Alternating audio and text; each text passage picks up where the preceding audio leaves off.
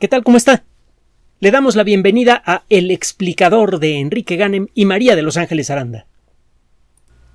En los primeros años del siglo XX fueron realizados varios trabajos científicos importantes que revelaron aspectos nuevos de la naturaleza de la materia. Y estas revelaciones se convirtieron en poco tiempo en aplicaciones prácticas que aún ahora siguen siendo extraordinariamente valiosas el ingenio de unas cuantas personas ha permitido crear tecnología verdaderamente fabulosa. En los primeros años de, ese siglo, hace poco más de 100 años, descubrimos primero que existen los átomos, luego que los átomos tienen estructura interna, es decir, que el nombre no está bien aplicado. Un átomo, etimológicamente, sería un objeto que no se puede romper en cosas más pequeñas, un objeto que no tiene partes internas. Y eh, un eh, átomo tiene bastantes partes internas, de hecho, más de lo que, de lo que nos imaginábamos. un átomo tiene un núcleo con protones y neutrones y una nube de electrones a su alrededor. Y el núcleo tiene una estructura verdaderamente espectacular si usted quisiera ver todos los detalles internos, todas las estructuras internas del núcleo atómico, que mide la diez milésima parte de una diez millonésima de milímetro, tendría que hacerlo más grande que el universo observable, más grande que todo el universo de las galaxias, para poder eh, estudiar esa estructura. Bueno, el eh, saber de qué está hecha la materia al principio parecía algo de interés académico nada más. Mm. En los primeros años del siglo XX fue desarrollada una tecnología por un científico eh, eh, muy curioso del que hemos hablado en otras ocasiones, el señor Ashton.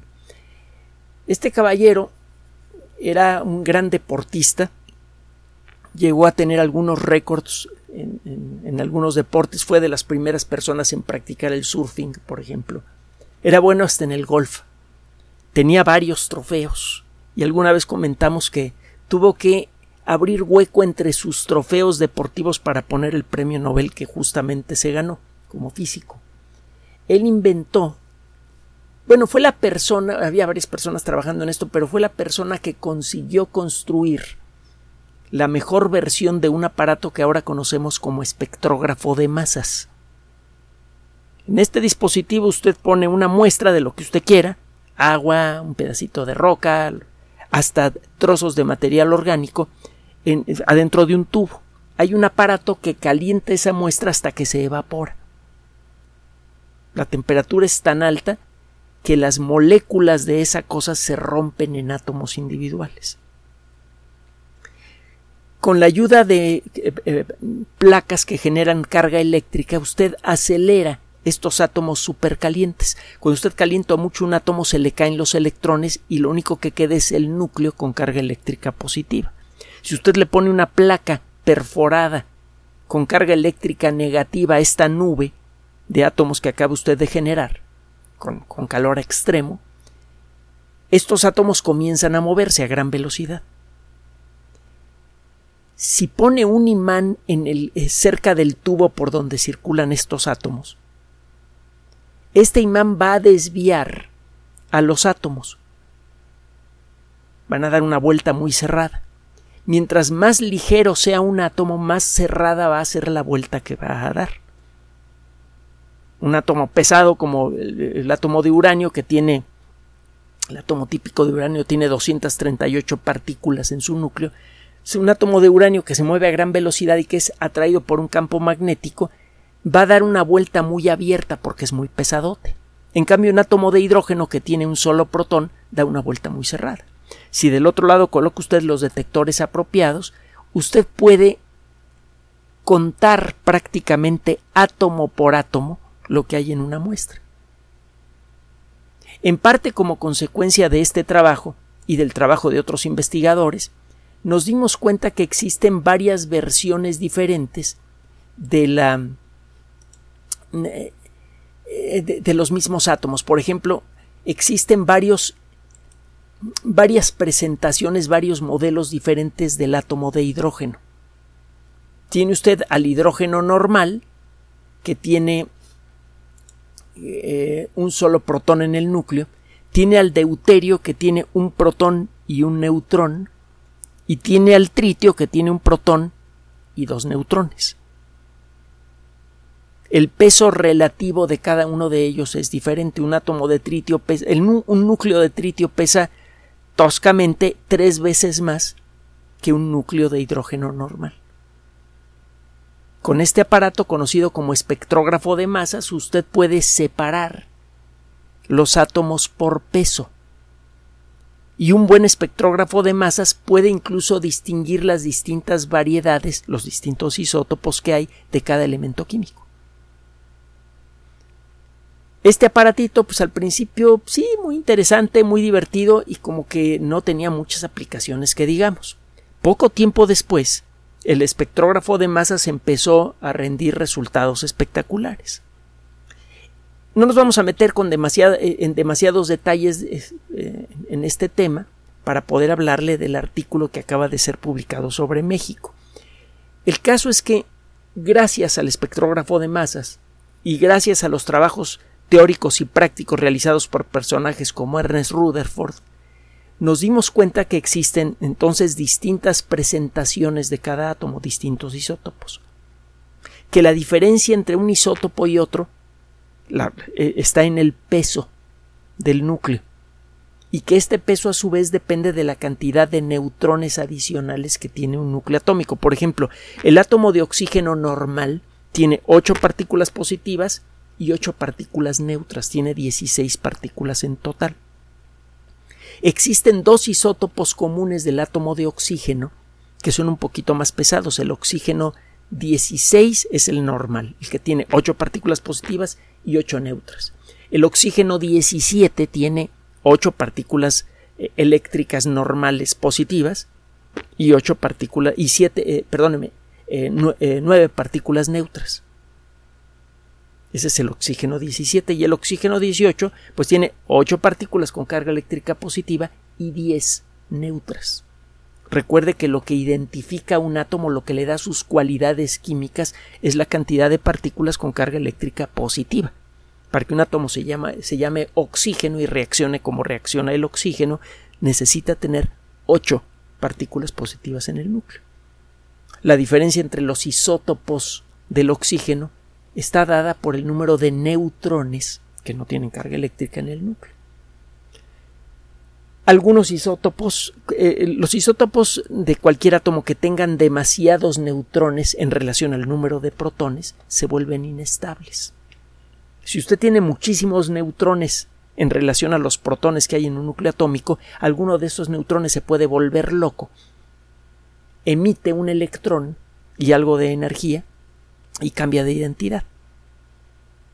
Es decir, los neutrones, usted no puede tener demasiados neutrones en un núcleo en relación al número de protones sin que algún neutrón se vuelva inestable. Cuando esto pasa, por ejemplo, en el caso del tritio, que tiene dos protones y un solo, eh, perdón, dos neutrones y un solo eh, eh, protón, uno de los neutrones se vuelve loco, arroja un electrón y se vuelve un protón. Eso cambia la naturaleza del átomo. El átomo inicialmente era de hidrógeno y se convierte en un átomo de helio.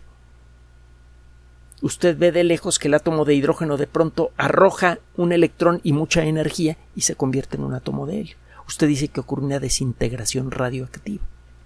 Bueno, existen muchas formas de radioactividad. Le llamamos radioactividad a todo aquello que emana del núcleo de un átomo cuando revienta.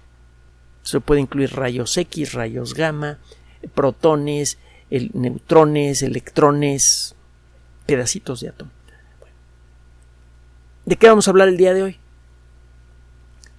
Los átomos de oxígeno son muy abundantes en nuestro planeta. De hecho, eh, eh, los átomos en general de oxígeno son extraordinariamente abundantes en el universo el oxígeno por una época en la que pensamos que era un elemento químico más bien raro y resultó ser un elemento químico bastante común. El uh, oxígeno es por lo tanto un elemento químico fácil de estudiar y su estudio isotópico puede dar muchas claves sobre la naturaleza de muchos fenómenos naturales, de muchos fenómenos de, de nuestro planeta.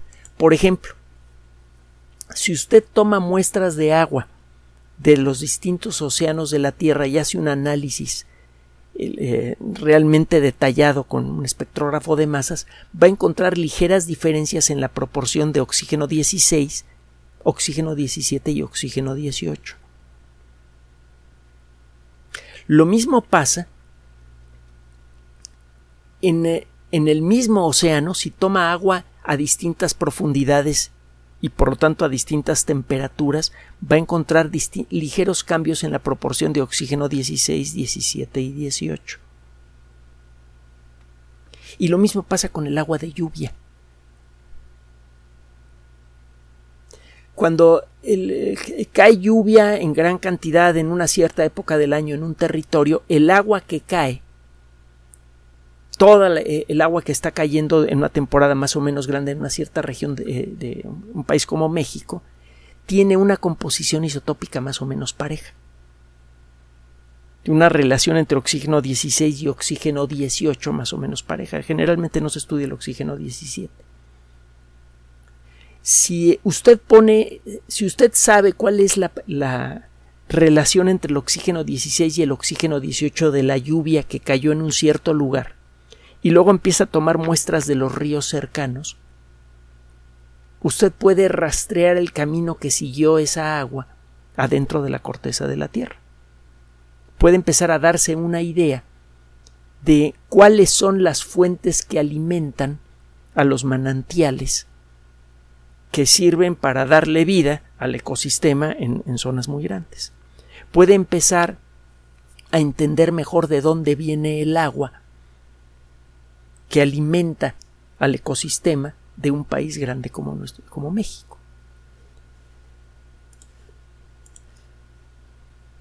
Desde hace un buen tiempo, y en buena medida como consecuencia de la expansión de la población humana, el agua se ha convertido en un uh, asunto delicado, en un problema. En muchos lugares del mundo, el, una fracción importante de la población no tiene acceso agua suficiente para hacer todo lo que tiene que hacer esa gente con esa agua. Por una parte, el agua la necesitamos en lo personal nosotros para, para vivir, para poder beber, para poder reponer los líquidos que, que, deben existir dentro de nuestro cuerpo y también para higiene. Lavar nuestra ropa, lavar nuestro cuerpo, para arrastrar los residuos de, de, de, de que genera nuestro cuerpo, todo eso es eh, eh, para todo eso es necesario usar agua. Y necesitamos agua también para muchas actividades industriales y para la generación básica de alimento, para la agricultura y la ganadería. Eh, algunas de estas actividades son especialmente agresivas en términos de uso de agua, por ejemplo, la agricultura. Es eh, probablemente el principal eh, consumidor de agua en el mundo moderno. Es algo que tenemos que cambiar urgentemente. si usted estudia lo que ha sido la historia del acceso al agua en un país como México, va a encontrar que el ascenso y caída de grandes civilizaciones está asociada directamente con eh, la disponibilidad, el acceso al agua. Y lo mismo va a encontrar en muchas otras partes del mundo. Le hemos narrado en este espacio eh, varios trabajos que revelan que muchas civilizaciones mm, eh, importantes del pasado desaparecieron, se desarticularon como consecuencia de cambios climáticos y esos cambios climáticos a final de cuentas se manifestaron por cambios en el acceso al agua potable. Es uno de los factores más cruciales para eh, mantener la estabilidad de una sociedad, el acceso a cantidades razonables de agua potable. Y desde luego es uno de los elementos más fundamentales también para garantizar el equilibrio del ecosistema. Entonces, para poder mantener funcionando a un país de manera que, eh, que su eh, población tenga acceso razonable a fuentes de agua potable y que exista suficiente agua dulce en el país de calidad para mantener funcionando al ecosistema, se vuelve una labor eh, crucial, una labor fundamental para hacer funcionar al, mundo moderno. Decir, si usted no empieza a administrar los recursos hidrológicos con gran cuidado para dejarle a la naturaleza lo que necesita para funcionar y quedarse con lo que necesita usted para vivir, eh, si no hace usted eso, en muy poco tiempo puede perder el control del funcionamiento de su sociedad. Si cualquier país necesita hacer una correcta administración de sus recursos hidrológicos. México tiene una, una serie de estaciones que se dedican a hacer mediciones de ah, isótopos de oxígeno en, eh, provenientes del agua de lluvia. Solo que estas, estas, estas estaciones son muy escasas. Se establecieron en 1962 y operaron hasta 1988. Una de estas estaciones estaba en Chihuahua y la otra estaba en Veracruz. El estado de Chihuahua, para aquellos de ustedes que no lo conocen, es enorme, es más grande que muchos países y tiene un clima mayormente seco. El estado de Veracruz es uno de los lugares más ah, eh, fabulosos en términos de biodiversidad en todo el planeta. Y le ha ofrecido grandes cosas al mundo. Entre muchos productos interesantes naturales que vienen de Veracruz está la vainilla. Por mencionar uno de muchos. Bueno, son, son dos lugares muy contrastantes. En este lugar, en estos lugares estuvieron tomando muestras de agua para hacer análisis isotópico durante eh, poco más de 20 años. Con esto se pretendía empezar a establecer cómo es que llega el agua, cuánta agua cae en distintos puntos del país y a dónde va a parar esa agua antes de regresar al mar. Usted puede darse una idea de la fuente del agua que está usted consumiendo si analiza la proporción de isótopos de oxígeno 16 a oxígeno 18. Y luego eh, revisa usted el inventario de cuál es la proporción de oxígeno 16 a oxígeno 18 del agua de lluvia que cayó en tal o cual lugar.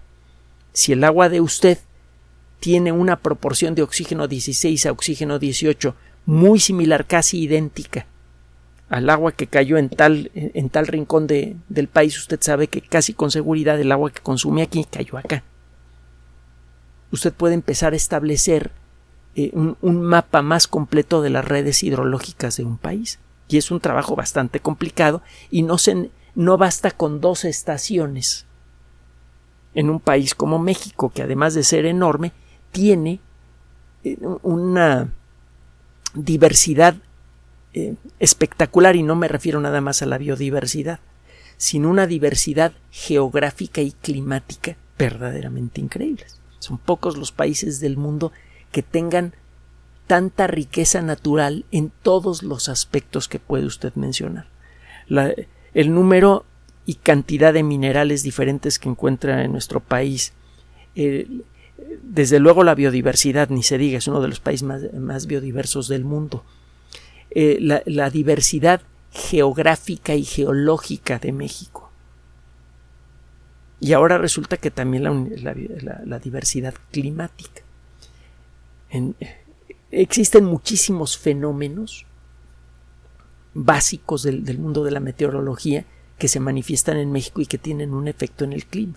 Aquí nos tocan ciclones, vea lo que acaba de ocurrir en la costa occidental de México, eh, pasan las dos costas de México, no, nos pegan ciclones, nos tocan frentes fríos también, nos toca lo que se llama un río atmosférico, que es un, chorro de aire cargado con humedad y que está generando eh, tormentas continuas, de vez en cuando nos tocan ríos atmosféricos que producen eh, canales de nubes en el cielo que están descargando lluvia continuamente. Eh, nos toca eh, también, desde luego, eh, las consecuencias de los vientos alisios. prácticamente todos los fenómenos meteorológicos básicos que encuentra usted en un libro de meteorología se manifiestan en México, hasta tornados. Todo esto genera muchas posibles fuentes de agua, de lluvia, en nuestro país. Y el entender qué es lo que pasa con esa agua una vez que cae en nuestro territorio es fundamental para poder crear una política práctica de administración de agua. Algo que urge hacer en todo el mundo si es que queremos en el futuro cercano seguir teniendo un acceso razonable al agua potable. Un estudio eh, eh, realizado en nuestro país empieza eh, a, establecer las bases para crear esta, esta base de información que sirva para crear nuevas nuevas políticas, nuevas perspectivas primero y luego, luego nuevas políticas para la administración de agua. Hemos hablado en muchas ocasiones del Public Library of Science, PLOS, esta organización que publica varias revistas con artículos científicos de primera calidad sobre distintos temas. La, mayor, la mayoría de estos temas están relacionados directamente con la biología. Hay temas que están relacionados indirectamente con la biología, por ejemplo, en el caso del agua. El acceso al agua la generación de agua potable y el acceso al agua eh, caen en el ámbito de la meteorología y de la geología. Pero como tienen efecto en la biología, se convierte el, tema del agua en uh, tema de interés para esta organización. Tienen una revista que se llama Plus Water. Ya tienen bastantes revistas y vienen más. Y los artículos que publican en estas revistas en general son buenísimos. En una que se llama Plus Water, es decir, eh, la revista de, sobre agua de esta organización, el Public Library of Science, la Biblioteca Pública de Ciencias, sería una traducción tosca al español. Eh, el Plus Water en esta ocasión presenta un trabajo eh, realizado por el Centro Mexicano, el Instituto Mexicano de Tecnología del Agua, que se encuentra en la Ciudad de México. participan también investigadores de ah, eh, la Agencia de Internacional de Energía Atómica que está en Viena y también investigadores de la Universidad de Vigo, al norte de España.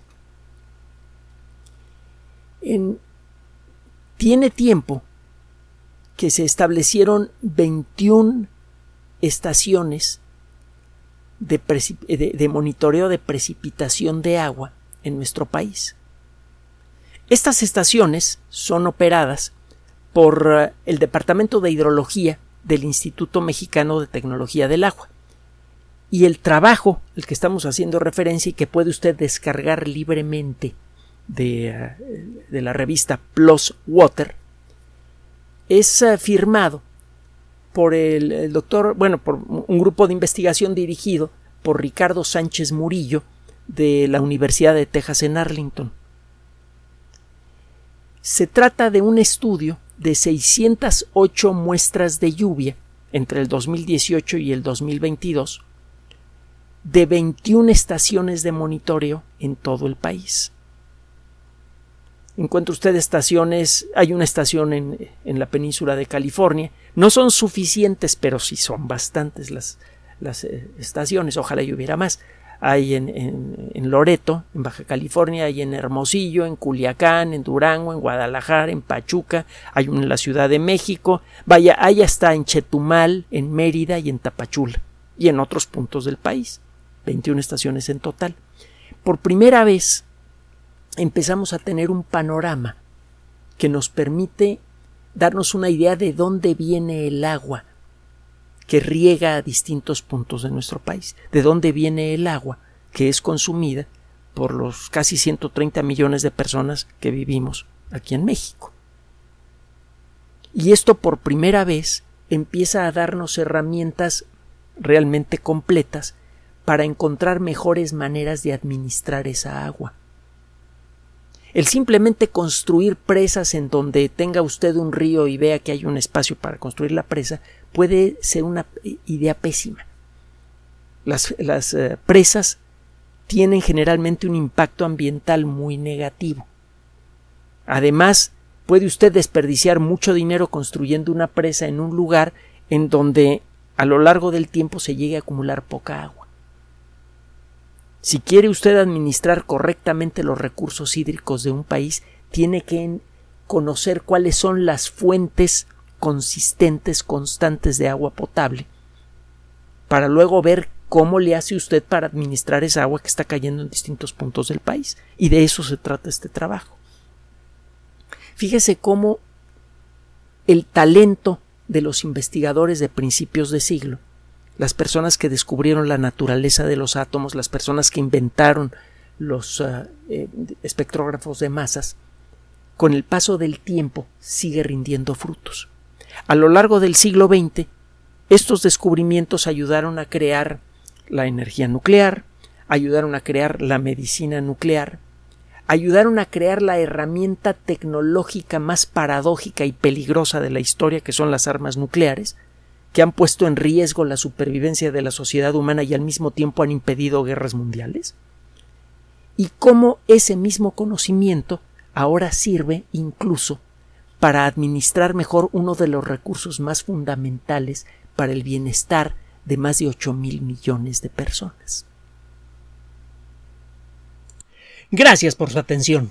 Además de nuestro sitio electrónico www.alexplicador.net, por sugerencia suya tenemos abierto un espacio en Patreon, el explicador Enrique Ganem, y en PayPal, el explicador patrocinio por los que gracias a su apoyo sostenemos este espacio. Puede usted descargar gratuitamente estos audios en formato MP3 en Spotify y en iTunes como El Explicador sitio oficial y en SoundCloud como El Explicador y con formato de video en YouTube en El Explicador sitio oficial. Recuerde nuestras redes sociales de siempre, Twitter Enrique-Ganem y en Facebook Enrique Ganem sitio oficial, El Explicador y los grupos que usted ya conoce. Finalmente, el explicador siempre somos María de Los Ángeles Aranda y Enrique Ganem. Gracias.